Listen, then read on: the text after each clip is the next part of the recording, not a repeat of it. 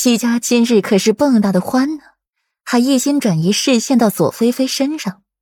戚雪婉他最是怀疑，又经常出入五国公府，对武兰月自是了解。而且今日说的话虽是无意，可句句在引导旁人，将视线落在了左菲菲的身上。戚雪婉，方若念了一句：“嗯。”今日戚雪婉的兄长就一直在怪苏秦的酒喝吧。出来巡测时，多亏了七玄婉的丫头指路。苏秦酒醉，又身中花柳梅毒。自然分不清武兰月是谁了。后来心情激愤，血脉喷张，死了，还死无对证。就算是没死，那也足够让五国公府和苏相府头疼上一段时日了。齐家是右相，到时候取而代之，成为朝堂之上唯一的丞相。醉秦王五楼，顾阮端着茶碗靠在窗边，垂眸看着街上繁华。从五国公府出来后，他就没有回七云轩，倒是来了这酒楼。合起双眸，想着前些天这屋内的情形，一早探的苏秦会来此，一早包下了这间房，邀请来了沈吟，同他谈天说地良久。沈吟早早便到，先坐下等顾阮，见他来了，才调侃：“难得，本小姐竟也得到世子妃的邀约。”怎么不见左小姐？顾阮盈盈坐下，亲自替她斟了茶。她身子不舒服，有事要寻我。沈宁挑眉，无事不登三宝殿。没有，心情烦闷，找个人聊会儿天，说点话。可这平城放眼望去，除了长安，我也只能和你说到一块儿去。毕竟在漠河也小合作了一下。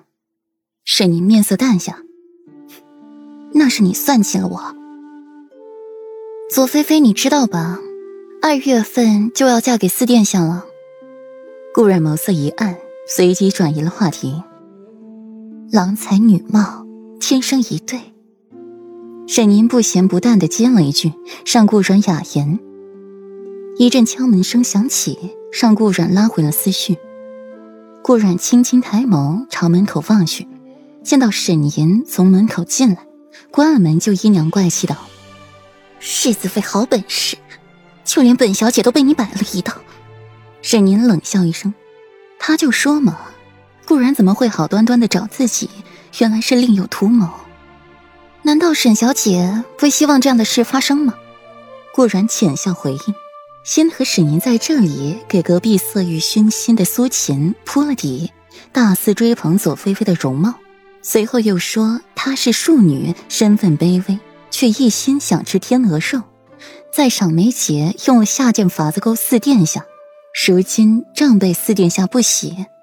后又称赞左菲菲深得左权喜欢，是她若掌上明珠，比嫡女高贵；若是不嫁皇子，随便嫁一寒门子弟，都能使其飞黄腾达，少做二十年的无用之功，一步登天。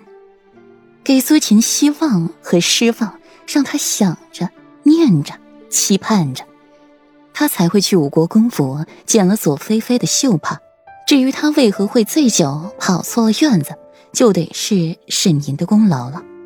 沈宁对表哥霍心为求美人心，得知沈宁心中的如意郎君的标准，便拉着众人拼酒。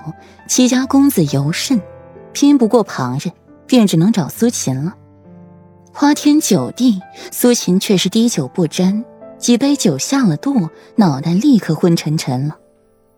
去主侧被沈凝见了，刻意诱导兰英。待七雪婉丫头走后，兰英上去给他指了旁路，别角玩水的方向。七雪晚是最后一个去的，也是七雪晚经常去的。沈小姐不也是希望此事发生吗？不然为何处处配合于我？我不过感慨几句，沈小姐立刻便会意了，还做得滴水不漏，这般精彩。顾然什么计划都没和沈宁说，只是不着痕迹的提了两句，他立刻就回过了味儿来，还办得这么好。若是那日苏秦不在，或者苏秦没有来国公府，你又该如何？沈宁摇摇头，真是胆大。